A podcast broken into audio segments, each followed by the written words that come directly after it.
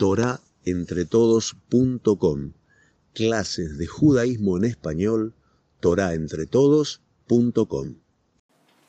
Buenas noches, bienvenidos todos a la clase de Shabbat, Hanukkah Sameach. Ya es el último día de, Hanukkah hoy. Es algo muy eh, raro que Perashat Miketz no cae en Hanukkah. Normalmente Perashat Miketz cae en Hanukkah, pero este año Perashat Miketz no cayó en Hanukkah. Vamos a hablar de la Perashat de Miketz. Eh, sin que tenga que ver con Hanukkah, pero tiene que ver con todo lo demás de la vida. Entonces la Perashá habla eh, de la historia, más que nada la historia de Yosef Atzadik. Estamos en medio, en medio de la drama de la historia de Yosef. ¿Sí? Sabemos cómo empieza la historia en la perashá de la semana pasada. Yosef, eh, un muchacho de 17 años, joven, guapo, inteligente, eh, el hijo más querido de su papá, su papá lo consiente mucho, toda la Torah que Jacob estudió en Shemba Ever, que Jacob estudió muchísima Torah, toda la Torah se la enseña a su hijo Yosef, Yosef también es huérfano, su mamá murió cuando él era un niño chiquito, su mamá murió joven, Rachel, a los 32 años, lo alenu, pero se consuela con su papá, su papá lo quiere, su papá lo ama, y eso le alcanza a su papá, le compra, le hace una túnica especial. Pero sus hermanos de Yosef lo envidian demasiado, lo odian, sus hermanos lo secuestran y lo quieren matar.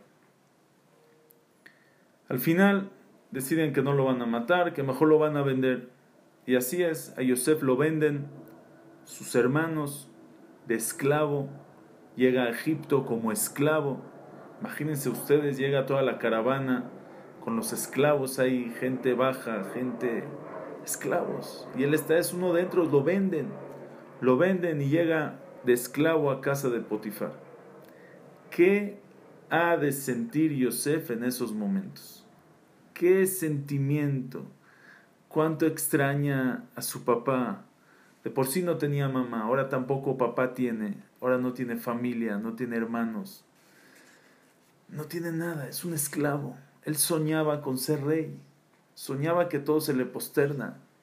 Ahorita es nada, es un esclavo todos sus sueños de seguir el camino de su papá, de él ser el que lleve esa, él toda la Torah, su papá se la enseña a él. Él va a ser el que va a llevar, va a enseñar la Torah de su papá, de Abraham Isaac, la va a enseñar a las generaciones que siguen. Todo eso se acaba el día que Yosef ya es un esclavo. En casa de Potifar él no puede hacer lo que quiera. Él no puede sentarse a estudiar todo el día, tiene que trabajar. Es un esclavo lo hacen trabajar, lo esclavizan. Imagínense la depresión, la tristeza. Pasa un año de que Yosef es esclavo y por si no le alcanzaba hasta ahorita sus problemas, ahora lo culpan de algo que no él nunca hizo.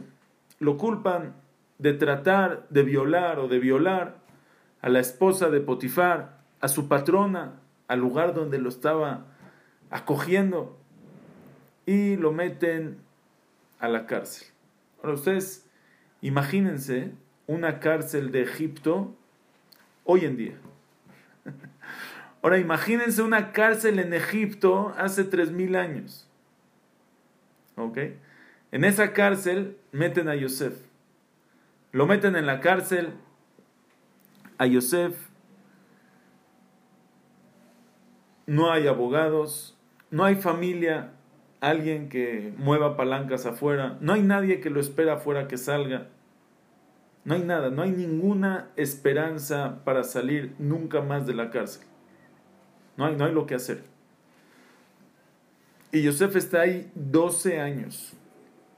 12 años en la cárcel sin esperanza de salir sin esperanza de algún día volver, volver a ver la luz del día.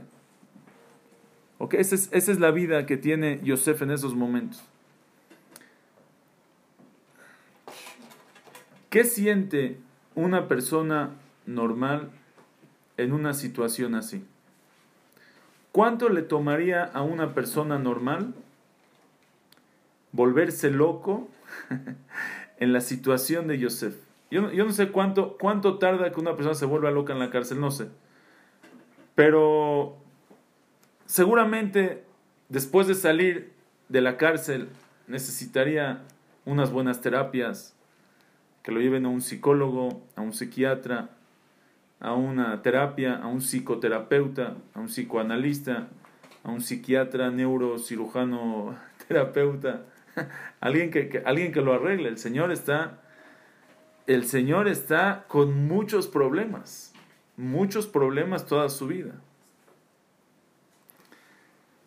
Un día, un día, el ministro, dos ministros del rey, que están en la cárcel sueñan un sueño y Yosef les interpreta el sueño, ellos se cumple, uno de los ministros regresa a su puesto y pasan dos años después de ese evento. Y un día es el cumpleaños de, no, no es el cumpleaños, un día Paró está soñando, suena un sueño muy raro, sueña de las vacas, las vacas flacas, las vacas gordas, luego sueña de las este, espigas, las espigas flacas, las espigas gordas. Las vacas flacas se tragan a las vacas gordas y no engordan, que es un milagro tremendo que le pasó a, a Paró en el sueño y no entiende, se para todo mal, se para frustrado, no entiende cuál es el sueño, traen a todo el mundo a tratar de interpretar el sueño y nadie puede. Y ahí se acuerda el ministro de la bebida de Paró que hay un muchacho en la cárcel que se llama Yosef, que le interpretó el sueño. Le dice, ah, mira, hay un muchacho esclavo, eh, ibrí, hebreo, que está en la cárcel. Él me interpretó una vez el sueño. Dice, dice, paró, tráiganlo de inmediato. Corren a la cárcel, Bairitzu Minabor. Lo apuran, corriendo. El rey te está buscando, de la nada, un día. El rey te necesita. Corre Yosef, Dice, lo apuran, eh, se, se, se, rasura, se corta el pelo, se arregla, se cambia la ropa, viene frente a Paró, le dice, Paró, tuve un sueño y yo escuché que tú interpretas sueños. Le dice Yosef, Elohim Yaneche, yo no soy, es Dios. Le cuenta Yosef, le cuenta Paró el sueño. Y le dice Yosef, mira,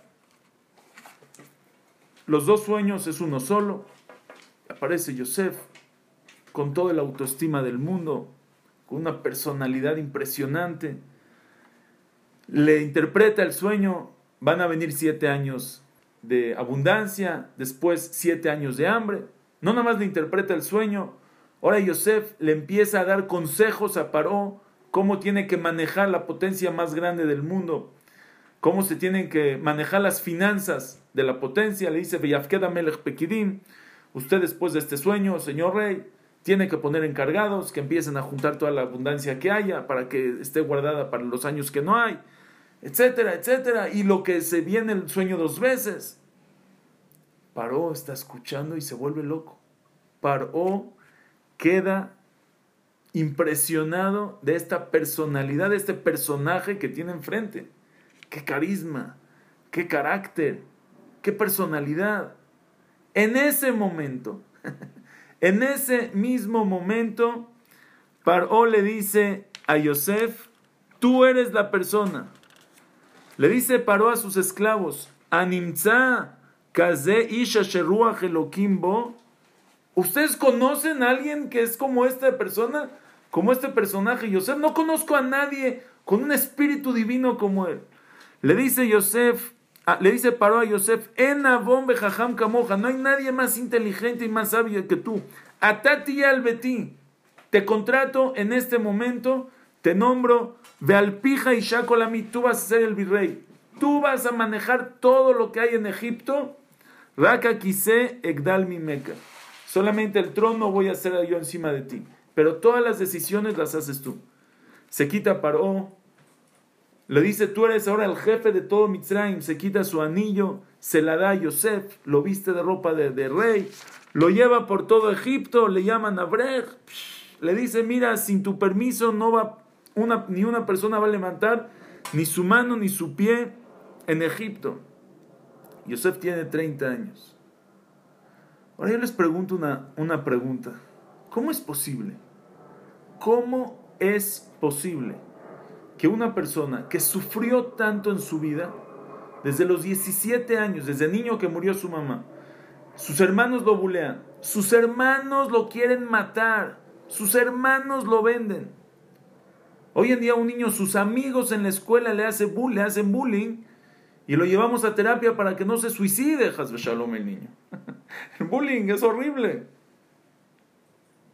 ¿Cuántas terapias necesita esta persona? Llega de esclavo, está en, la cárcel 12 años pensando que nunca va a salir. No necesitaría una terapia, no sería una persona un poco... No le pasó nada. Yosef, el día que lo sale de la cárcel, no tenía planeado salir. El día que lo sacan, ese día se hace virrey. Llega con la personalidad más impresionante que ha visto Paró en su vida.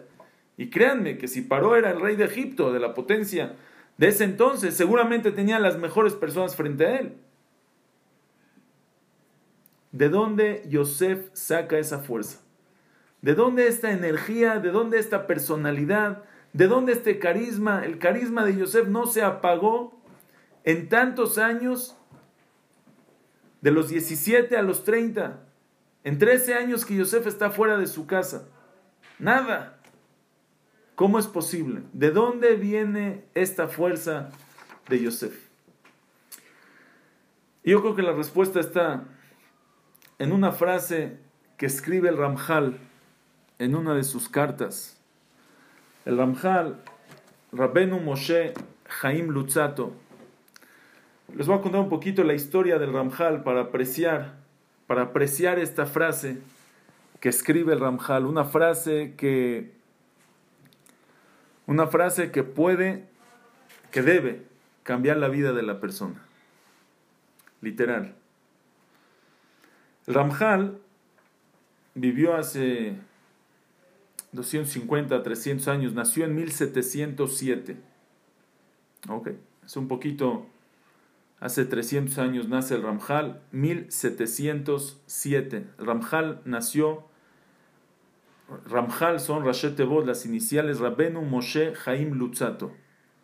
Nació en Padua, en Padua, en Italia, 1707. Su papá se llamaba Rabbi Yaakov su papá era comerciante, tenía mucho dinero. Pero este niño, eh, en Italia de ese, de ese tiempo, todos los niños iban al Talmud Torah o les, les tenían un moré. Pero cuando crecían, la mayoría no iban a la yeshiva, la mayoría se se ocupaban del comercio, algunos pocos iban a la yeshiva a estudiar, a seguir estudiando, y algunos otros pocos iban a estudiar medicina, que también era popular en ese tiempo. El Ramjal, este niño Moshe Haim Lutzato, era un niño inteligente, sabio, con unas ganas tremendas de estudiar, y él cuando terminó sus estudios en el Talmud Torah, su papá le trajo un jajam, y el niño siguió estudiando y estudiando, todo lo que aprendía, todo lo que estudiaba, se lo tragaba, le entraba, era muy inteligente, captaba todo. A los, a los 14 años, ah, antes de eso, el Ramjal, el jajam de la ciudad de Padua en ese tiempo, se llamaba Rabbi Eshaya Basan, le, llaman el Mahari Basan, Mahari Moreno Arab, Rabbi Eshaya Basan. El Mahari Basan Lachmet Toda se llama su libro. Un gaón muy grande, todos conocen la Kushia del Mari Basan que trae el Kuntres Asfekot. Un gaón muy grande, Mekubal muy grande. El Rabbi Yashaya Basan, el Mari Basan, era alumno de, de, del Ramaz, Rabbenu Moshe Zahut. El gran, gran Mekubal, Rabbenu Moshe Zahut, el Remes, Ramaz. Él era su alumno y él enseñó Torah a, este muchacho, al Ramjal, al Moshe Haim Lutzato, le enseñó muchísima Torah. Y el, el Mari cuenta en sus cartas, dice que este muchachito estudiaba mucho, todo el tiempo estudiaba, estudiaba. Dice, y vio en mi casa todos los libros que tenía en mi casa se los leyó. Dice Achetaam Meetza Jaim, hasta que probó del árbol de la vida y no lo quiso soltar. Ahí se refiere a los escritos del Arizal. El alumno del Arizal, Rabenu Jaim Vital, escribió el libro, se llama Etz Jaim. Etz Jaim es toda la Torah de la Kabbalah del Arizal. Dice, probó del Etz Jaim, de este árbol de la vida, de lo que escribió el Arizal, y no lo quiso soltar. A los 14 años, a los 14 años, el Ramjal ya era Baki, ya se sabía todo el Shas, Babli, Yerushalmi, sabía todos los Kitve Arizal, sabía Kabbalah, era un, sabía todo lo que hay. Era muy humilde, todo lo escondía. El Mahari Basan estuvo ahí este, un tiempo, pero cuando mm, eh, estuvo ahí de 1715 a 1722, y después el suegro del Mahari Basan se llamaba Rabenu Binyamina Cohen, el Rabbah, era Rab en la ciudad de Reggio, ahí en Italia, cuando era un mecubal también muy muy grande de la época. Cuando el, suegro del Mahari Basan ya estaba viejito, le pidió al Mahari Basan que vaya a Reggio a hacer jajam de la ciudad en Reggio, para que ahí este... Y él era jajam, entonces el, el, el Ramjal se quedó sin su jajam, pero todo el tiempo estaban en contacto lo iba a visitar a veces, se mandaban cartas, etc.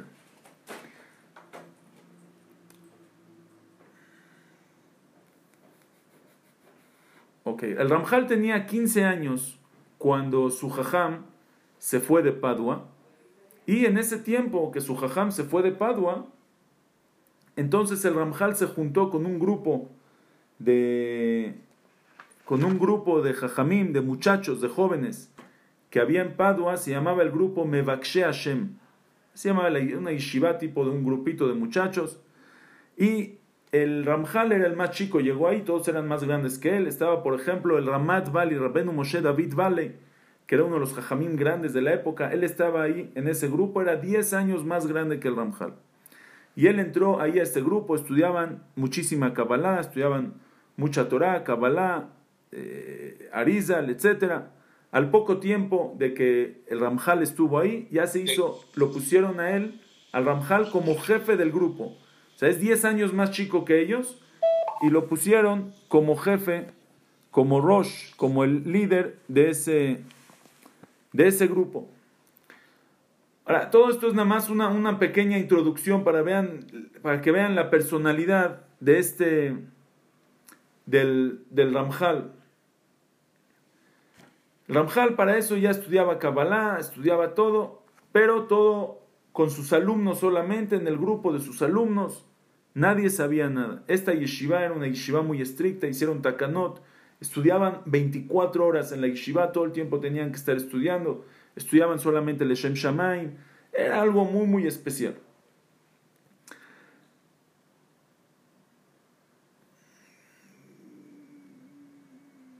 Cuando el Ramjal tenía em,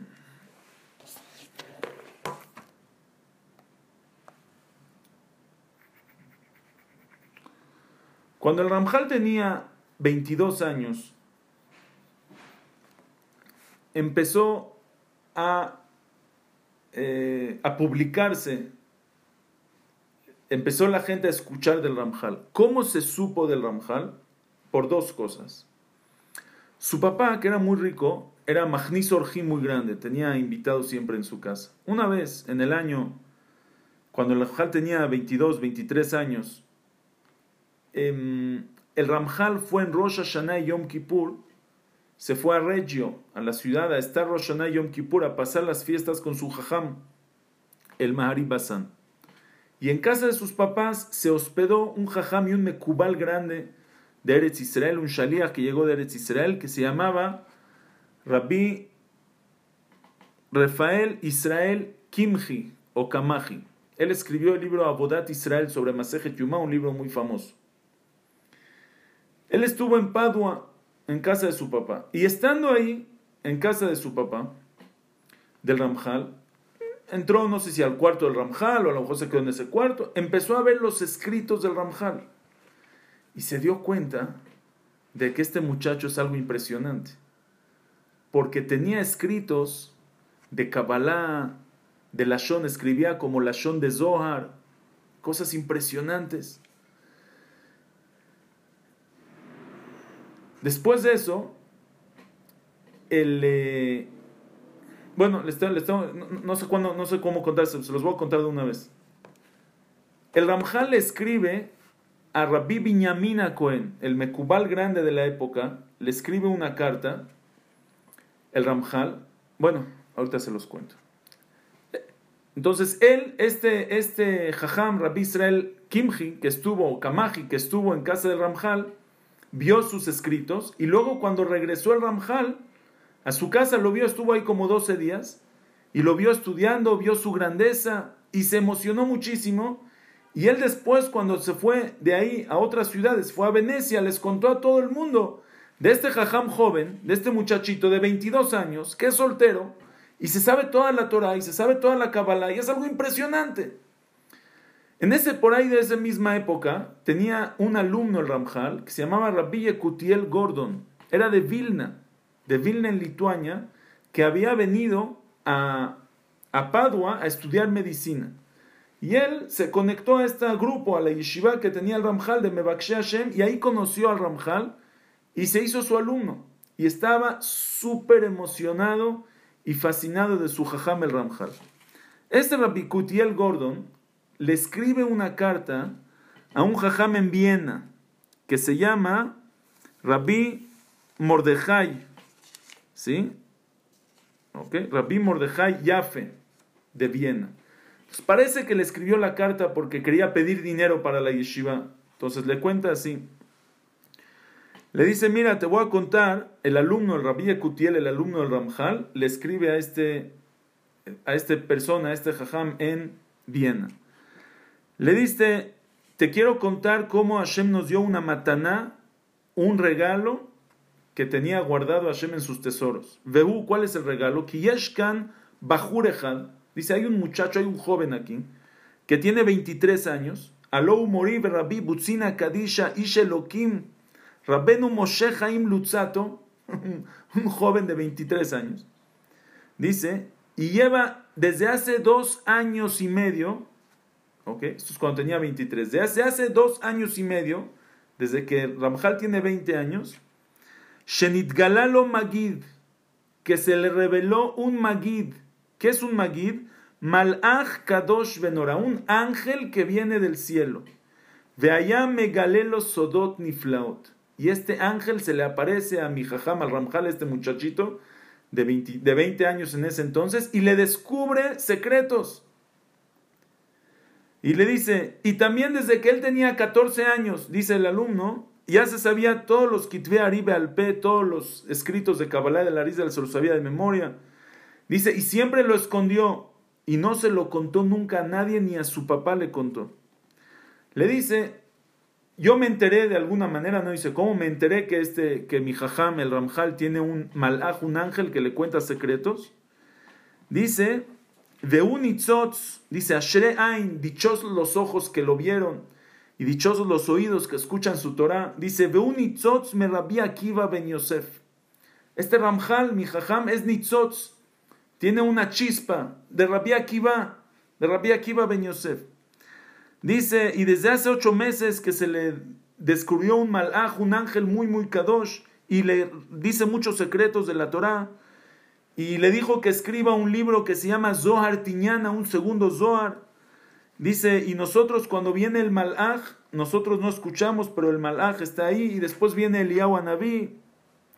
Dice, y sabe todo, sabe Jochmata Yad, sabe la mano y Jochmata Partzuf. Dice, ya tiene muchos libros que ya escribió, ya escribió un libro de Coele del Malá.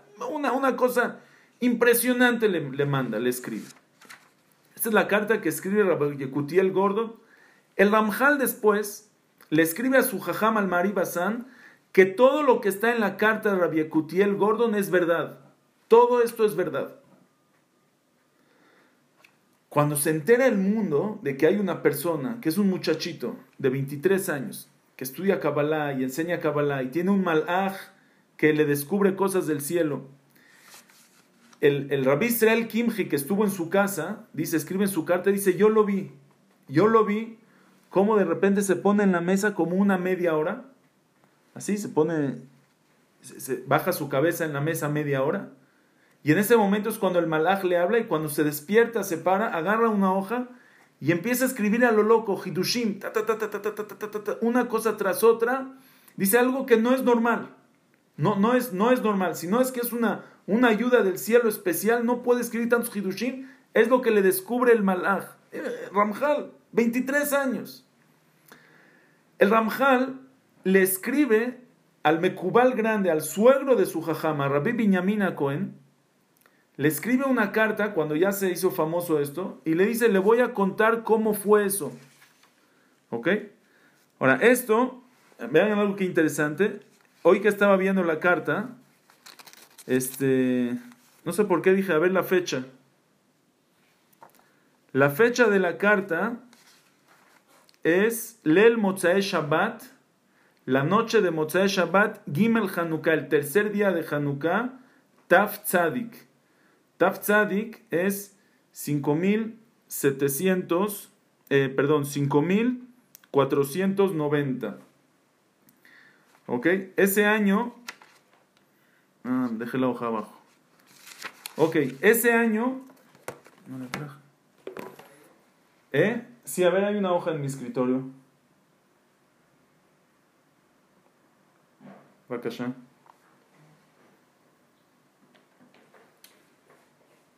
Gracias. Bueno, ahorita les digo la fecha. Él le cuenta, le escribe cosas de Kabbalah al Mekubal. Acuérdense, el Mekubal es el suegro de su jajam, es el Zaken, el, el, el Gadolador. Y le, le, hace preguntas él al Ramjal de 22 años, de 23. Y él le cuenta así. Le dice, le voy a contar Jajam cómo fue. En Rosh Chodesh Sivan Taf Pezain, ¿sí?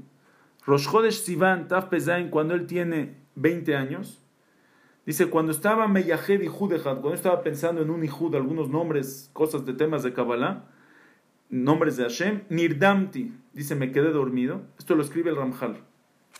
Ubeakitzi, cuando me desperté, escuchó una voz que me dice, le galaan najitna razin temirin de Malka Kadisha. Bajé para descubrirte razin temirim, secretos ocultos de Malka Kadisha. No, no, una hoja suelta. ¿Eh?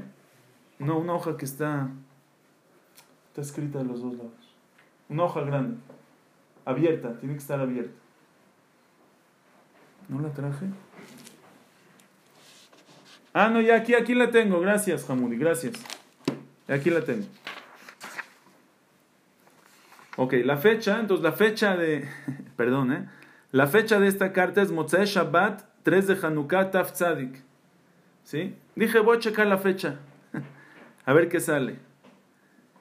17 de diciembre 1729. Un día como hoy, hace 291 años, hoy 17 de diciembre. En ese año fue el Motzei Shabbat, tercer día de Hanukkah. Este año es octavo día de Hanukkah.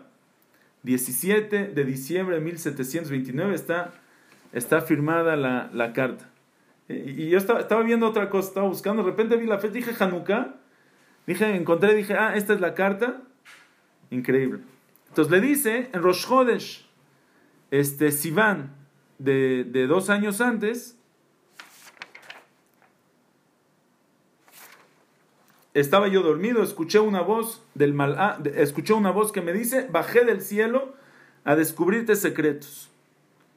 Dice, me, me, me estaba yo, te, empecé a temblar, pero después me puse fuerte y me dijo un secreto, me reveló un secreto. Al otro día en la misma hora, dice Ramjal, traté de estar solo en el cuarto, que no haya nadie, y este, que no haya nadie, y volvió, volvió esta voz otra vez a decirme otro secreto, hasta que un día me contó que él es un magid, que es un malaj, un ángel que está mandado del cielo, y me dijo unos hijudim pratim, unos shemot, algunas cosas que pensar, de poner kavaná cada día, y ahí va a venir él. Él no dice cuál es el malaj, qué, qué, qué ángel llegó. Pero algo muy interesante, el, el Jidá, Rabenu Jaim Yosef David Azulay, que también vivió en ese tiempo, 30 años después de que fallece el Ramjal, que es más o menos unos eh, 60 años después de esto, el Jidá se encuentra con uno de los alumnos del Ramjal en ese tiempo, que se llamaba Rabbi Jacob Hazak. El Jidá se encuentra con él y le pregunta, y Rabbi Jacob Hazak le cuenta al Jidá que el malaj, que el ángel que se le aparecía al Ramjal, se llamaba Shemuiel. Shemuiel es el malaj que se le aparecía. Chequen en los nombres de malajim, es un malaj, el Sarap, tiene, tiene, tiene este, un malaj muy alto, de allá arriba. Él es el malaj que le venía a descubrir los secretos. Luego dice, después también, yo no lo veía, dice, yo no lo veía, pero escuchaba su voz hablando de mi boca. A los 20 años, 20 años tiene el Ramjal cuando esto está pasando. Dice, después me dio permiso el ángel de preguntarle también preguntas. Y después de tres meses ya me dio unos hijudín para ti, me dio unos, unas cosas para pensar, para poner kavanot, para que se me aparezca Eliyahu Anabí. Y entonces me ordenó este malaj, este ángel me ordenó, el Magid me ordenó que yo escriba un libro de Kohelet. Y él me decía, y él me decía, él me, él me decía los secretos del, del Pasuk. Entonces el Ramjal empezó a escribir libros de lo que le decía el malaj. Este libro de Coelet, él aquí no dice, pero más adelante en otras cartas, eh, Rabbi eh, Yekutiel Gordon, en una carta en Taf Petet, ¿sí? dos años después de esto, escribe que ya, es, ya, ya se terminó el libro de Coelet, ya estaba terminado, y es un libro de mil hojas, mil hojas. Dice, Kvarishlim Hibur Echad al Coelet, Hafle Meod. Perdón, el Rabbi el Gordon. Y un año después, el Ramjal le escribe a su jajam el Maribasan, lo pirush elef dapim, mil hojas el pirush de Koelet, que es un pirush que le está revelando el malaj, el ángel. ¿Se imaginan qué secretos tremendos? Dice, para eso también, Eliau, eh, vino Eliau después y le dijo secretos, y después venía, Eliau le decía que va a venir Matat, el malaj, tan importante. Dice, y después ya sabía quiénes eran los que venían, después venían Neshamot, etcétera, etcétera. Algo impresionante, impresionante a los 20 años. Luego le habla cosas de Kabbalah. Lel Motzei Shabbat Gimel Hanukkah Taf Tzadik Padua, así firma 17 de diciembre 1629 Padua. Impresionante, impresionante. Cuando tiene 22 años le dice, esto es hace dos años lo que pasó. Después de eso también escribió un Zohar Tiñana, que, escribe su alumno que hasta Perashat Vayetze ya tenía cuatro libros. Todo era la Shon de Zohar, todos secretos de Kabbalah. Ahora, hasta aquí todo va bien. Un jajam tremendo, increíble. va a iluminar al mundo, todo perfecto. Aquí empiezan los problemas. Esa época era justo después de Shabtai Tzvi. ¿sí? Unos 70 años antes más o menos es cuando estuvo Shabtai Tzvi. Shabtai Tzvi fue un eh, eh, eh, un Mashiach falso, llegó y dijo que es Mashiach, también era un Mekubal muy grande y muy carismático y mucha gente juntó para él.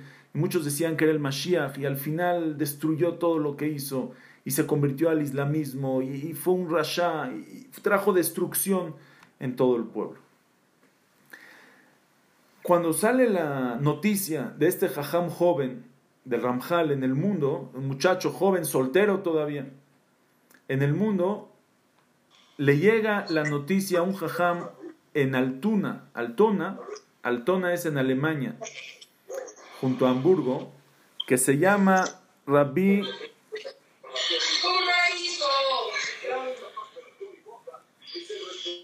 perdón, que se llama se llama este jajam Rabenu Rabbi Moshe Hagiz, el Maharam Hagiz, un jajam grandísimo.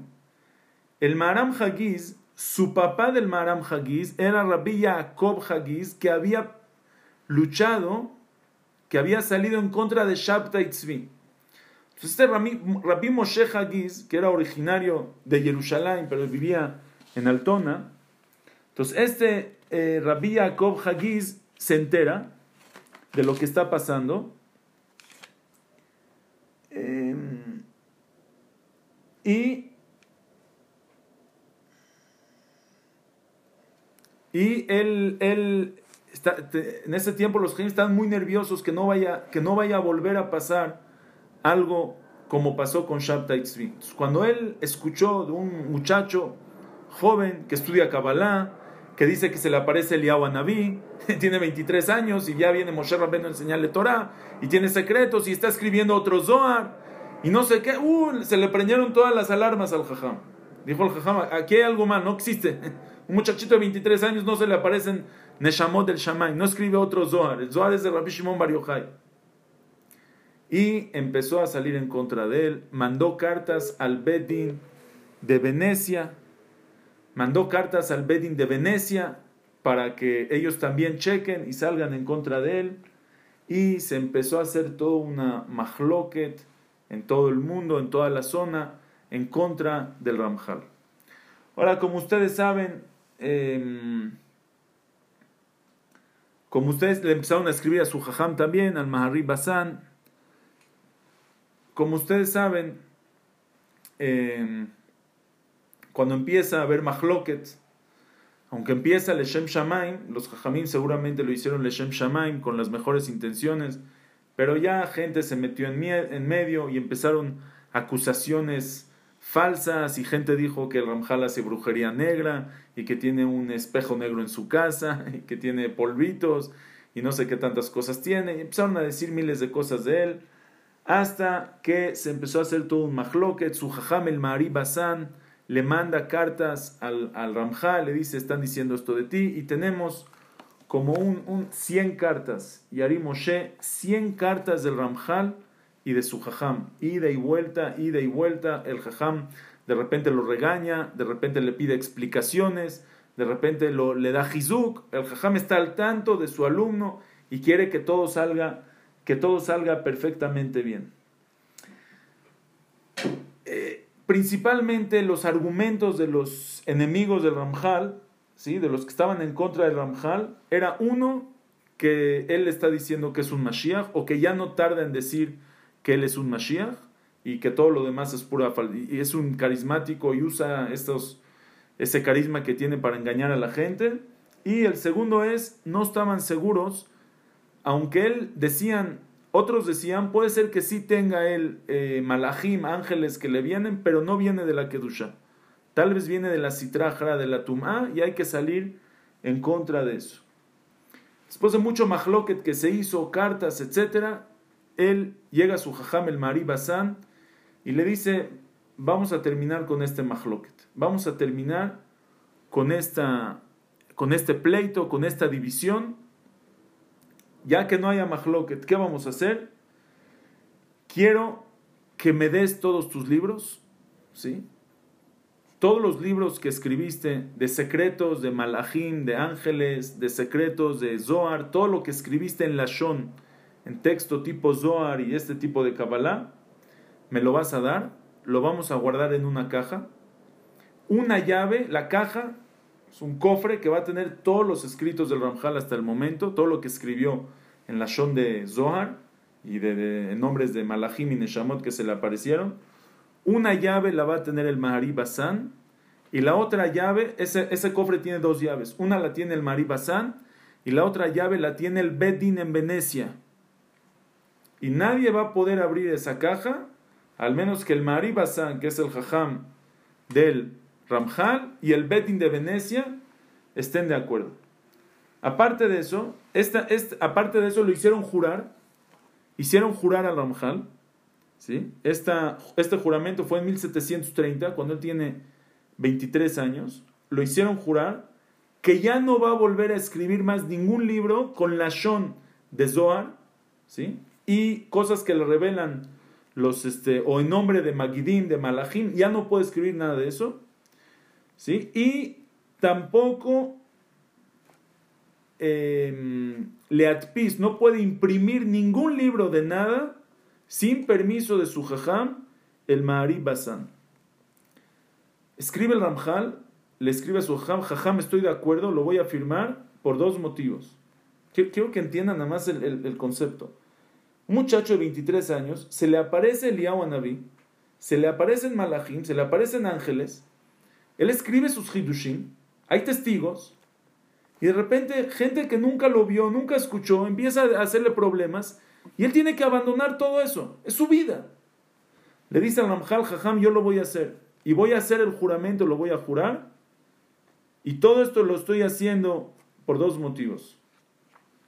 Sheloli grom shalom machloket Hashem, para que no haya machloket, para que no haya pleito y división. Y dos, Shekach orani lasot mori rabbi, porque así me ordena mi jajam. No hago preguntas. Impresionante. Impresionante, renunciar a su grandeza. Así es, así lo hacen. Eh, le, da el, eh, le da las cajas, le da todos los libros, lo ponen en un cofre, las llaves las tienen, una llave el Mariba San Sujajam, la otra llave el Betin de Venecia, y Shalom regresa a la paz a su lugar al año siguiente, en 1731, en Ab, mes de Ab, en 1731, cuando el Ramjal tiene 25 años, se casa con Tziporá, la hija de un mecubal grande de la época, Rabbi David Pinzi, que era rab de Mantuba, la ciudad de Mantuba también en Italia. Y él se llama Moshe y su esposa se llama Tzipora.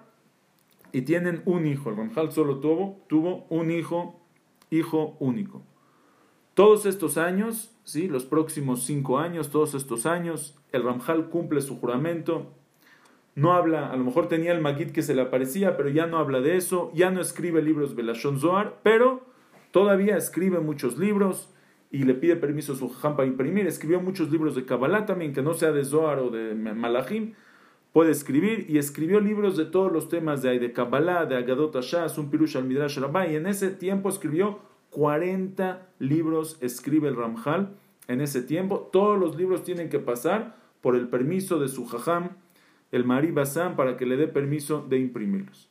Mientras, hasta aquí todo iba bien, pero no tan bien. Los Jajamim, el Bedin de Venecia, todo el tiempo tenía los ojos encima y mientras el Ramjal se hacía más famoso y llegaban más alumnos, hubo más gente que lo envidiaba y le tenía celos y el Bedin de Venecia empezaron a sospechar, a lo mejor por algunas acusaciones o lo que sea, que el Ramjal no está cumpliendo su, su promesa, su juramento. Entonces mandaron ellos unas tres personas a checar al Ramjal. Estas tres personas eran unos mentirosos y ellos regresaron con el Bedín y empezaron a contar falsedades del Ramjal. Dijeron que vieron en su casa un libro, este, dice que había un, espejo y había navajas y había velas y había todo, todo pintado de negro y había un libro para, para el Samachmem y los Shedim y no sé qué. Y también dijeron que el Ramjal dijo que está escribiendo un Teilim que va a reemplazar el Teilim de David Amelech cuando venga el Mashiach, y de ahí se volvió a aprender todo, todo el Mahloket. Este, los Jajamín de Venecia querían que Ramjal les, les eh, reconozca que todo, el, todo lo que él dice que tenía un Magid, que todo fue mentira, y el Ramjal por supuesto que no va a decir, y lo empiezan a perseguir, a perseguir, a perseguir, a perseguir. En el año Taf Tzadik ¿sí? cuando el Ramjal tiene 28 años, le hacen un jerem, un jerem en todos los grandes jajamim de Italia, Alemania y Polonia. Vean hasta dónde llegó esto. Le hacen un jerem que había, había jajamim también que estaban a su favor, pero muchos jajamim grandes hacen un jerem que sus libros hay que quemarlos, que sus libros son, tienen una, un dinde, como si una picorosa, un hereje los escribió, y cualquiera persona que tiene sus libros los tiene que entregar al jajam de su ciudad para que queme el libro tiene 15 días y el que no lo hace le van a recaer todas las maldiciones y empiezan unas persecuciones tremendas al Ramjal. El Ramjal ve, se da cuenta que él ya no tiene lo que hacer más en, en Italia, ya, ya no puede más las persecuciones y decide que se va a ir a Ámsterdam, se va a ir a vivir a Ámsterdam. En el camino tenía que pasar por Venecia para arreglar unos asuntos privados que él tenía y cuando llegó en Venecia entonces ahí lo acusaron que está yendo a Venecia, que llegó a Venecia a imprimir los libros que estaban prohibidos. de Venecia, este, bueno, no, les hago largo, les, les acorto un poco la historia. Eh, de Venecia, el Ramjal se fue a Frankfurt, en Alemania, y de Frankfurt quería irse a Ámsterdam. Cuando se fue a Frankfurt, en Alemania, él llegó a casa del jajam de la ciudad que se llamaba Rabbi Yaakov Papirash, Rabbi Yaakov Papiras, el Shav Yaakov. Este jajam grande era uno de los que estaban en contra que salieron en contra del Ramjal. Y tal vez el Ramjal cuando llegó a Frankfurt, tal vez fue para entrevistarse con él, para que vea que le mintieron, etc.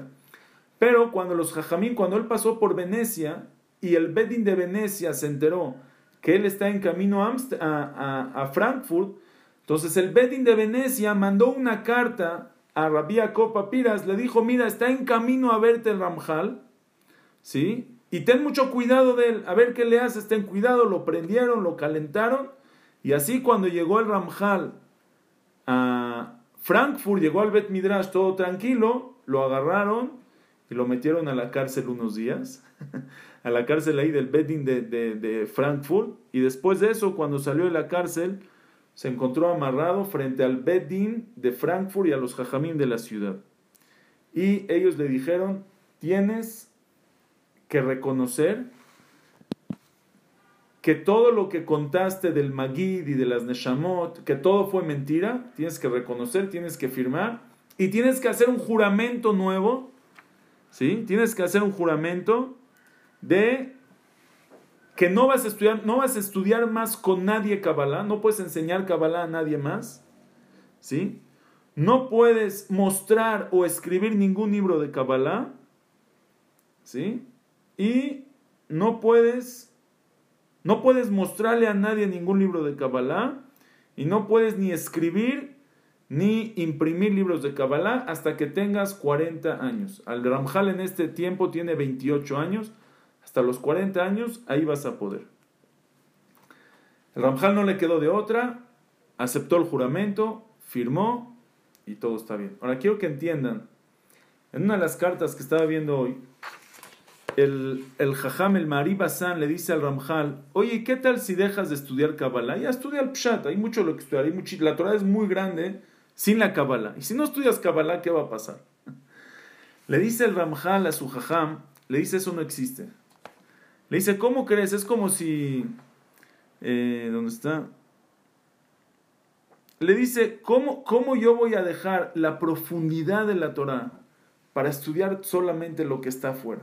Si yo tengo la oportunidad de profundizar y ver el pnimiut, el interior de la Torah, que son los secretos, que es la Kabbalah, ¿cómo yo voy a dejar solamente todo eso y voy a estudiar solamente lo que está afuera? El Pshat lo estudio, claro, lo estudio, lo tengo que saber, pero no está en mí, él de ninguna manera no aceptaba. Su vida era la Kabbalah.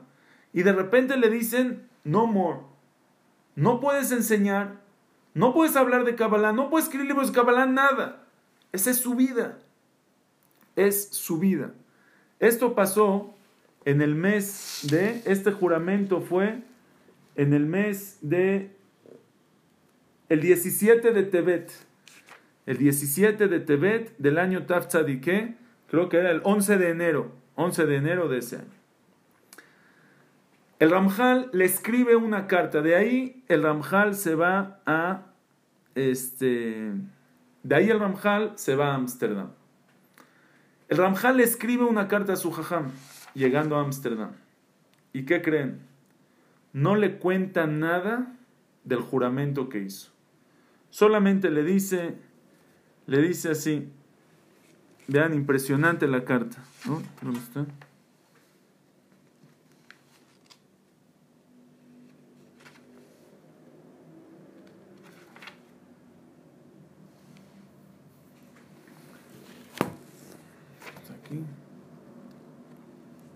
Le dice el Ramjal a su jajam. ¿Dónde está? Ahí está. Dice, em, perdón, se me quitó mi...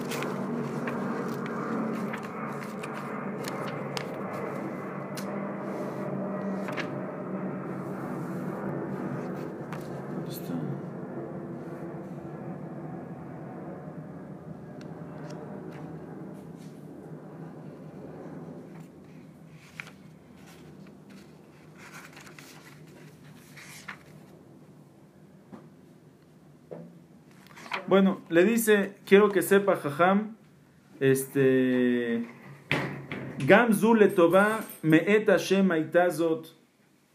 Estuve ahí, me hicieron un poco de problemas, pero no le cuenta exactamente qué es lo que pasó. Le dice, me hicieron un poco de problemas, pero Gamzu le toba, todo es para bien. Meta Hashem dice, todo es, todo viene, todo viene de Hashem. Le dice, no tengo ningún problema con esto. Ba Hashem alel davar, Belokim alel davar. Yo a Hashem lo alabo, a Elokim lo alabo cuando es mi datadin, cuando es mi data rahamim. Behade kavshe de Rahmaná, en los temas de Boreolam, lo eshal, velo anase. No pregunto, no intervengo, decisiones de Boreolam, no me meto, todo es para bien. Luego dice, Vegami de po toda la él. Dice, cuando llegué aquí a Ámsterdam, Raúl Raiti Gesed el alay, vi el favor de Hashem a mí, a Sherafaj, Lieta Galgale Toba, todo se convirtió para bien. El Ramjal llegó a Ámsterdam y lo recibieron muy bien la gente de Ámsterdam, lo pusieron de jajam, tenía su gente, venían a escuchar Shurim, todo el mundo lo querían no aceptaron nada de las calumnias y las mentiras que, dijeron de él.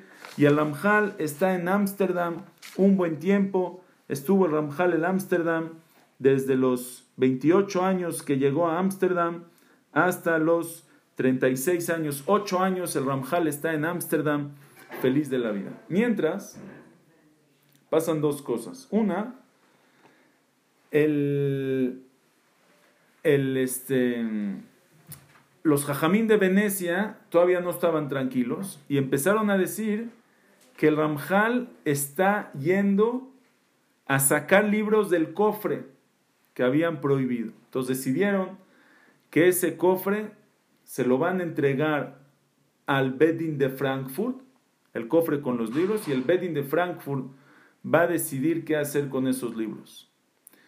El Mari no quiere de ninguna manera y el Ramjal escribe Jajam, déjelos que hagan lo que quieran, ya no haga más mahloket. Déjelos, entrégueselos que hagan ellos lo que quieran y Hashem va a hacer lo que él quiera. Le entregan el cofre al Bedin de Frankfurt y algunos libros los quemaron y todos los demás libros los enterraron, mandaron unos mensajeros, los enterraron en la tierra, en un lugar bajo tierra, en un lugar que nadie dice, un lugar difícil y desaparecieron, ya no volvimos a saber más de dónde están todos los libros del Ramjal se acabó todos los libros que escribió Kohelet. Quedó un pirush, un pasuk de Kohelet quedó. Porque se lo escribió a su jajam en una carta. Todo lo demás, un libro de Kohelet, mil hojas que le reveló un malaj, secretos del Shamain, lo que le reveló el Yahuanabí, el Zohar Tiñana. Todo, todo, todo se perdió en, ese, en esa caja del Mari Basan. Em, Después de eso, el Ramjal este, llega a Ámsterdam. El juramento, aunque se lo sacaron a la fuerza, él cumple su palabra y en Ámsterdam no, no, enseña Kabbalah, no habla de Kabbalah. Y por eso en Ámsterdam es donde escribe el Mesilat Yesharim. El famoso Mesilat Yesharim del Ramjal, que no es de Kabbalah, lo escribió en Ámsterdam porque no podía estudiar Kabbalah. No podía enseñar Kabbalah entonces escribió el Mesilat Yesharim, es lo que tenemos hoy en día, el Derech Hashem, el Date Bunot, libros muy profundos, pero no son de Kabbalah. Eso es lo que escribe ahí. Ahí está en Ámsterdam, ya está con su esposa, con su hijo, sus papás vienen a Ámsterdam, lo ven con todo su cabot, y en mil y en 1700 en, en 1743 cuando el Ramjal tiene eh, 30 y, 36 años, sube el Ramjal a Eretz Israel. El Ramjal sube a Israel. Acuérdense que a los 40 ya se termina el juramento y ya puede enseñar toda la Torah, ya puede hacer todo lo que quiera. El Ramjal se vive en Aco y está ahí cuatro años en Eretz Israel y a los 40 años, el 16, el 26 de Iyar, el 26 de Iyar de 1747, cuando el Ramjal tiene 40 años, hay una epidemia en Aco y el Ramjal fallece, muere el Ramjal y su esposa y su hijo. Y lo entierran al Ramjal en Tveria, en Tiberias, juntito, pegadito a la tumba de Rabbi Akiva. Ahí está el Kever, ahí está la tumba del Ramjal. Hay algo muy, muy interesante que, que pasa por todas las cartas del Ramjal. todas las cartas del Ramjal, o la mayoría, o muchas de ellas, hay un tema que se ve todo el tiempo y que el Ramjal todo el tiempo le dice a su jajam, le dice a sus alumnos, le manda muchísimas cartas a sus alumnos en Mantuba, también cuando estuvo en Israel, le estuvo mandando cartas a sus alumnos en Mantuba. Y el mensaje es, Hakol Letova. Tranquilos, todo es para bien. Todo lo que pasa es para bien.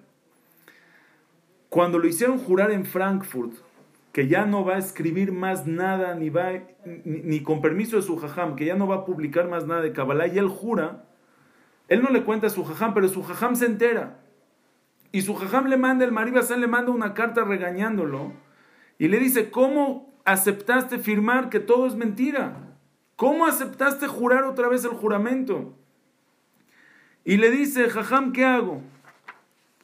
Le dice, Vejiakumi shalreu beyomalo. Si uno se para con su amigo y le dice, o mamzer, o me escribes y me firmas que eres un mamzer, por ejemplo, o te quito la cabeza de encima.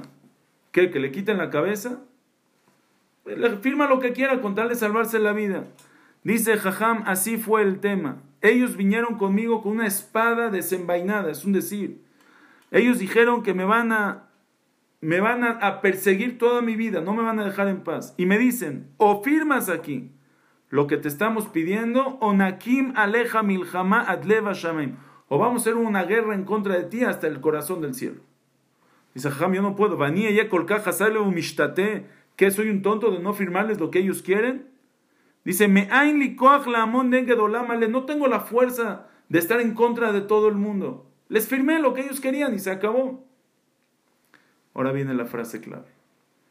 Le dice Bejiyomru, y cuando me preguntan, Madua Hashem, ¿por qué no te salvó Hashem? Ramjal, si tú tienes la verdad, si en verdad un ángel te vino del cielo y te enseñó toda esta Torah, si en verdad Eliyahu Anabí se te revela, si es verdad que escribiste todos esos Hitushim, si es verdad que eres un Mekubal muy grande, ¿por qué Hashem no te salva? Lo Hashem, cuando me preguntan por qué Hashem no te salva. Le dice, a Fania Shivem, yo les voy a contestar. Yo les contesto lo siguiente. Ani Shelo, yo le pertenezco a él, a Dios. Vejola Olam Shelo, y todo el mundo es de él. Veimur Rotze Baze Anima Echpatli. Y si Él así quiere, a mí qué me importa. No, sé si le agarraron. Aníshelo, yo le pertenezco a Dios y todo el mundo le pertenece a Dios. Y si Dios así lo desea, a mí qué me importa. Frase clave. Dice el Ramjal, ¿qué me importa? Oye, ¿por qué no te salvó Hashem? Padli, no me importa. Hashem tiene sus planes. Y lo que es su plan, yo lo acepto. Yo no soy el dueño del mundo. Yo estoy aquí de invitado. A donde Él me lleve, yo me voy. Oye, pero toda tu vida es Kabbalah. Le dijiste a tu jajam que no aceptas de ninguna manera no estudiar Kabbalah. Ese era tu plan. Él decía cómo hay gente que solo estudia Pilpulim Shel y no se meten en lo que Boreolam quiere de nosotros. Él era toda su vida era demostrarle al mundo que Hashem quiere de nosotros. Y de repente le dicen, no lo puedes hacer. ¿Qué dice el Ramjal? Cambio de planes. Antes pensé que es lo que Hashem, antes es lo que Hashem quería de mí, es lo que hacía. Hoy Hashem quiere de mí otra cosa. Cambio de planes, lo cambio y hago otra cosa. Anishelo, vejola olam shelo. Anima ¿Qué me importa cuáles son sus planes? Me, me, me, adapto a los planes de Boreola. Lo que él quiera es lo que yo hago. Frase clave. Vean qué increíble. ¿Qué escribió? ¿Se acuerdan qué escribió el alumno de Ramjar, Rabbi Gordon? ¿Por qué empezó todo el Mahloket? Por la primera carta ¿sí? Por la primera carta que escribió Rabbi Ekutiel Gordon, que el Ramjal le dijo a su jajam al Maribasán, esa carta es verdad. En esa carta él escribe que su jajam es Nitzotz me Rabbi Akiva ben Yosef. Que su jajam es un itzotz, tiene la neshama, tiene una chispa de la neshama de Rabbi Akiva Ben Yosef. ¿Qué decía Rabbi Akiva? ¿Cuál era el lema de Rabbi Akiva? Kol mai de Avid Rahamana letavavi. Todo lo que hace Boreolam en el mundo, lo hace para bien. Rabbi Akiva tenía 24 mil alumnos. ¿Se pueden imaginar ustedes 24 mil alumnos? Que él los, les enseñó durante 24 años. La yeshiva más grande del mundo. Y lo alenu en un lapso de 33 días se mueren todos en una epidemia. Todos murieron, todos los alumnos de Rabbi Akiva. ¿Qué, ¿Qué, era para que Rabbi Akiva haga? Todo su sueño de vida se, se, se, se le colapsó enfrente de él. Era para que el Akba Omer, ¿cuándo acabaron de morir? El Akba Omer, que el Akba Omer se suba a la azotea y brinque. y se suicide. No, no, tiene que hacer en la vida. ¿Qué hace Rabbi Akiva? Nada. El Akba Omer fue a buscar cinco alumnos nuevos a Barra Beakiva Shebadarom. Barra Beakiva con cinco alumnos nuevos y empieza de nuevo. ¿Cómo? Yeshiva de 24 mil, tenías 24 mil alumnos. Dice Rabbi Akiva, Kol Mai de Avid Rahamanal. Cambio de planes. Y Murotzebas de Anima Patli. Si Dios así quiere, a mí qué me importa.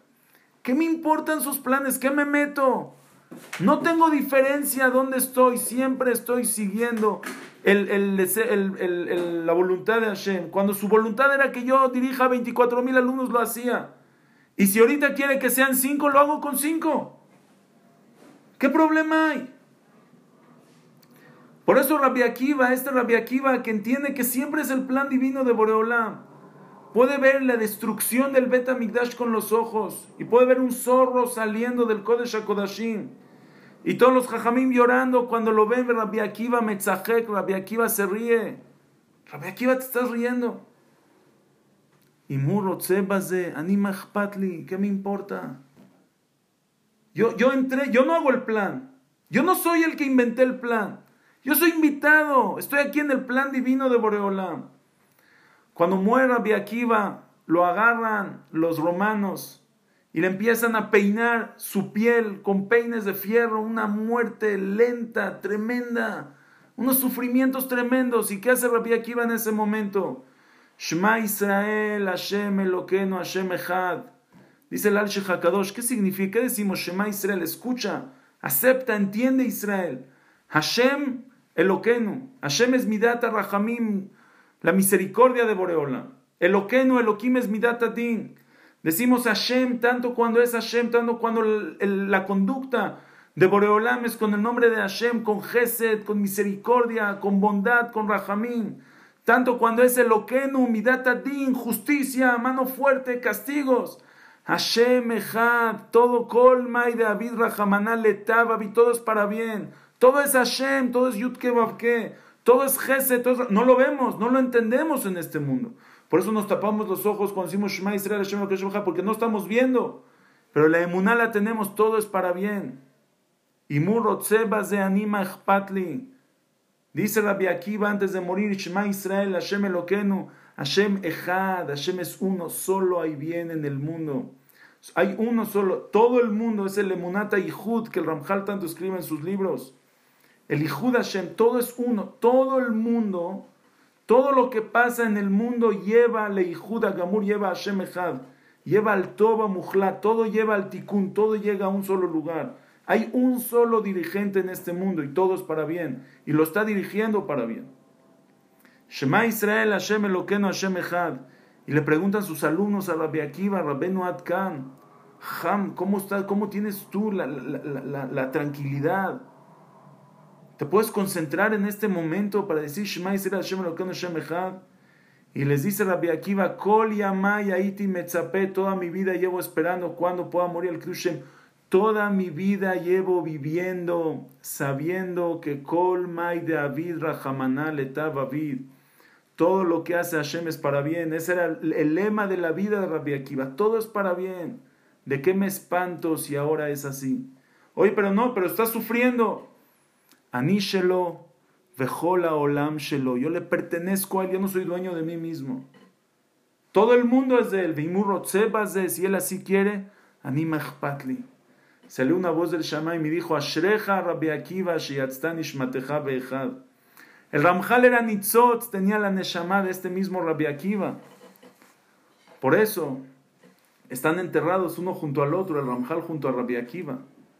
Rabbi Akiva hasta los 40 años era Amaretz, ignorante. A los 40 años empezó a estudiar Torah. Esos 40 años primeros los tenía que le taquen. Y son los 40 años que vivió el Ramjal siendo Talmid Jajam desde muy chiquito. Los primeros 40 años de Rabbi Akiva, decía Rabbi Akiva, odiaba a los Jajamim y decía, mi tenli Talmid Jajam vanashgenu que jamor, ¿quién me va a dar un Talmid Jajam? Lo voy a morder como un burro. No quería a los Jajamim. Por eso los 40 años de Ramjal, los Jajamim están en contra de él. Para el en lo que él estaba en contra de los Jajamim cuando era Rabbi Akiva. Viene Shlak Kadosh en Perashat Vayeshem, en la Perashat de la semana, trae el nombre de la al Sefer Agilgulim, Perek Membet. Dice la al Rabbi Akiva Haya Gilgul Yosef Atzadik. Rabbi Akiva era reencarnación de Yosef Atzadik. Dice la Rizal, por eso se llama Akiva ben Yosef. Akiva ben Yosef es Akiva ben Yosef, el hijo de Yosef. Significa Akiva que en su Gilgul pasado era Yosef. Ese era Yosef Atzadik. Yosef así vivió toda su vida. Yosef vivió una vida de anima Yo voy con Hashem. A donde me lleve, no tengo problema. Yo no hago los planes. Él pone los planes. Y el, pan, el plan que me pone está perfecto para mí. Dice el Pasuk, Vaihia Shemet Yosef. Yosef lo venden sus hermanos. Lo venden de esclavo, hijo, un hijo querido de su papá. De repente está solo. Y dice el Pasuk, Yosef no estaba solo. Vaihi Hashem Yosef. Hashem estaba con Yosef. ¿Saben cuándo Hashem está? ¿Por qué Hashem estaba con Yosef? Porque Yosef estaba con Hashem también. Era doble sentido. Hashem estaba con Yosef porque Yosef estaba con Hashem. Y a Yosef no le importa nada. Dice Yosef, mi plan era estudiar toda la Torah de mi papá, hacer el Rosh Shiva después de Jacob, mi papá. De repente cambio de planes. Ahora te haces esclavo en casa de Potifar. Adelante. si ese es el plan, adelante. Yo sigo el plan que Boreolá me pone. Yo no hago el plan. De repente cambio de planes. Ahora vas a estar en la cárcel. Adelante. Estoy en la cárcel. Yosef nunca se volvió loco, porque Yosef nunca le pasó nada. Yosef nunca tuvo ningún cambio en su vida. Ani shelo olam shelo. Yo soy de él y todo el mundo es de él. De anima patli. Dice Yosef, ¿qué me importa dónde me ponen? Yo no hago el plan, Boreolam lo pone. Donde me ponga voy a estar. Y con esa fuerza, Yosef Atzadí queda con su emuná, queda fuerte con su es normal, con su carisma, con su personalidad, con su fuerza, con su inteligencia. Y cuando nacen sus hijos en la perashá de la semana, se casa con Asenat Bat Potifera y le nacen dos hijos. ¿Y cómo le pone a su primer hijo? Menashe. A su primer hijo Menashe. ¿Qué es Menashe? Dice el Pasuk. Kinashani, Vaikra Yosef Echema mejor Menashe, Kinashani Elokim et kol amali vet betavi. Me hizo olvidar a Hashem todo mi sufrimiento y todo lo que pasó en casa de mis padres. Me hizo olvidar todo. ¿Cómo, Yosef? ¿Estás contento? ¿Tu papá, estás contento que se te olvidó todo? ¿Así le pones a tu hijo? ¿Saben cuál es la respuesta? El plan cambió. Ahora el plan es que yo no esté en casa. Cuando el plan era que yo esté en casa de mis papás, eso es el plan y ese lo sigo.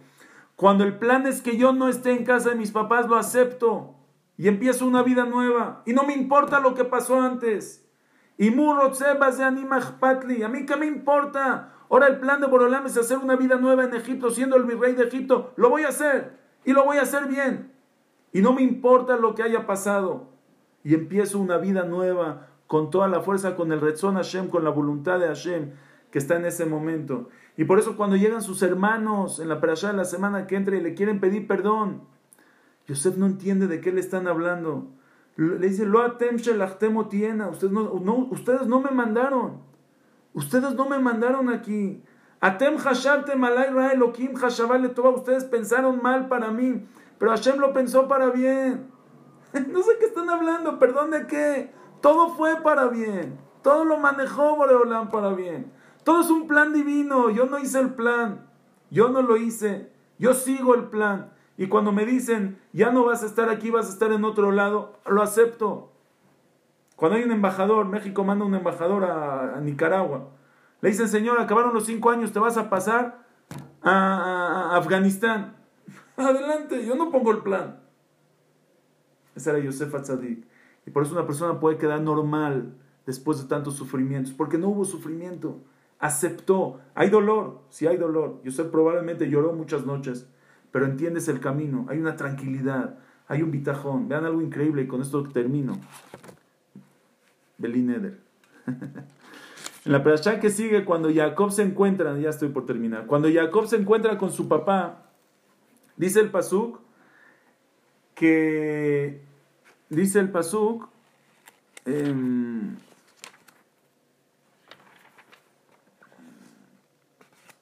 ¿dónde está?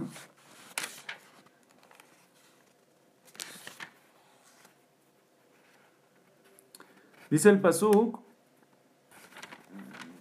eh, Vaipol al Tzavarav, eh, Vayera Ela, Vaipol al Tzavarav, Vayev al Tzavarav Od. Jacob se encuentra con su papá, Jacob cae en los brazos de su papá, en el cuello de su papá, y llora. Y Yosef llora. ¿Ok? Entonces dice aquí Rashi, eh, Yosef fue el que abrazó y besó a su papá, pero su papá no fue el que lo abrazó y lo besó. Dice por qué. Aval Yaakov lo nafal al tzavare Yosef amru rabotenu, ¿por qué no lo hizo? Shaya korechema. Porque Jacob en ese momento estaba leyendo el Shema, estaba diciendo Shema y Shema el Todos los Jaim preguntan, eh, no entiendo, si era la hora de decir Shema, ¿por qué Yosef no dijo Shema también? Y si no era la hora de decir Shema, ¿por qué justamente Jacob se acordó de decir Shema en este momento? La respuesta es muy simple. La respuesta es, Yosef todos estos años no sufrió. Yosef estaba tranquilo. Yosef estaba siguiendo el plan de Boreolam. Yosef siguió fuerte. Kinashani se me olvidó en la casa de mis papás. Sigo adelante. Construyo mi vida. Hago el plan divino de este momento. Pero Jacob sí estuvo triste todo ese tiempo. Jacob no entendía qué es lo que estaba pasando. Jacob, 22 años que Yosef no está con él, 22 años que Yosef no está con él, Jacob está triste y no tiene la Shina y Hashem no se le revela. Y de repente encuentra a Yosef y entiende Jacob cómo todo en verdad fue para bien. Le ajayó Tamrab, le dio vida al mundo. No nada más le dio vida a Yosef al mundo. No nada más se hizo rey, mantuvo, hizo que el mundo siga viviendo. Dice el Midrash en Perashat, en Perashat Emor, dice el Midrash, ¿Cuál fue el zehut del pueblo de Israel de salir de Egipto? ¿Cuál fue el mérito que tuvo el pueblo de Israel de salir de Egipto? Dice el Midrash. Amar Rabbi Pinchas Beshem Rabbi Baraba Gana Ulaliede Shegadru Israel Bemitzrayim Atzma Minaerva Nigalu Mitzrayim. Por el zehut que el pueblo de Israel se cuidó del pecado, de la prostitución, de la inmoralidad en Egipto, estando en Egipto un lugar, el lugar más inmoral de la tierra. El pueblo Israel se cuidó por ese zehut, por ese mérito. Salieron de Egipto. ¿Y cómo le hicieron el pueblo Israel para cuidarse? Dice el Midrash. de Yosef, Yosef yarad de Mitzrayim, vegadar atzmo Yosef, cuando bajó a Egipto, él se cuidó del pecado, de la inmoralidad. Él no aceptó el la seducción de la esposa de Potifar. Él no hizo un pecado con ella. Él se bardó de la herba. Benigderu Israel bisjutó. Él le dio fuerza al pueblo de Israel de poder cuidarse del pecado. Y gracias a eso el pueblo de Israel puede salir después de Egipto. Entiende Jacob cómo todo es para bien. Dice Jacob, Shema Israel, Hashem Eloquenu, Hashem Echad. Ahora entiendo que tanto cuando es Hashem, tanto cuando es Eloquenu, es Hashem todo es para bien. Jacob tuvo que decir Kriyat en ese momento, Yosef no, porque Yosef toda su vida fue Kriyat Yosef toda su vida aceptó, Yosef no estuvo triste. Yosef estuvo bien, Yosef estuvo fuerte, Yosef vivió con la emuná. Cuando una persona vive con esta emuná, cuando una persona vive sabiendo hay alguien que maneja este mundo, déjalo que haga los planes. Déjalo, ¿Por qué te metes? Que, déjalo, confías en Boreolam. Sí, todos confiamos en Boreolam. Entonces déjalo que haga sus planes. Aníshelo, vejola, olam shelo, escríbanla en grande. Un cuadro en su casa. Aníshelo, vejola, olam shelo, yo le pertenezco a él y todo el mundo le pertenece a él. Veimur si él así lo desea, anima echpatli, a mí que me importa. Decía mi abuelito, alaba shalom, Rabiliezer ben David. Dice una persona va a la tienda, va, a trabajar. ¿Sí? Tiene un empleado. Y el empleado trabaja, tiene sus horas de trabajo, empaca los pantalones, las chamarras. El, patrón regresa a la casa en la noche y lo ve su esposa que no se puede dormir. Le dice, ¿qué pasa? ¿Por qué no te puedes dormir? Estoy preocupado, no se van a vender mañana los, las chamarras, las ventas han bajado, la gente no está saliendo, ¿qué va a pasar con la parnasá? ¿Qué vamos a comer? No se van a vender, no se van a vender. El, el empleado también llega a su casa en la noche. Él también no puede dormir en la noche porque tal vez no se, no se vendan los pantalones. no le importa, se venden, no se venden, a mí no me importa, yo soy el empleado. Dice mi abuelito, también el patrón es el empleado. Tú también eres el empleado. Déjalo, Boreolam. Tú hiciste lo que tenías que hacer. Empacaste los pantalones. Shalom, ya, regresa a tu casa tranquilo. Se vende, no se vende, que decida. Boreolam que decida. De por sí él decide. Déjalo, déjalo que decida. Anima, de anima, patli, ¿qué me importa? Que Hashem nos ayude, que vivamos una vida de emuná, una vida de bitajón. Bitajón es estar Batuach, seguro, de tranquilidad. El bitajón, cuando una persona se agarra del bitajón, se agarra de la emuná, vive tranquilo, vive contento, no le da miedo nada. Pero eso no es lo que yo quería en la vida. Tampoco es lo que Ramjal quería en la vida. Ni es lo que Yosef Atzadí quería en la vida. Es lo que Boreolam quería en tu vida. No es lo que yo quiero. Es lo que Boreolam quiere. Y lo que él quiere, yo estoy dispuesto a hacerlo. En el camino que me lleve. Por eso David Amelech decía, Gam begetz al mavet. También cuando voy en los caminos de la muerte, lo irá no me da miedo. ¿Por qué? Porque Hashem está conmigo. Vamos a llevarnos a Hashem con nosotros, a todas partes. Hashem está con nosotros, nunca nos deja. Vamos a seguirlo sus pasos. Está con nosotros, como con Yosef Atzadik. Vive una vida tranquila, segura, feliz. Acepta los planes que tiene Boreolam a ti. ani Shabbat Shalom, Umevorach. Muchas gracias y buenas noches a todos.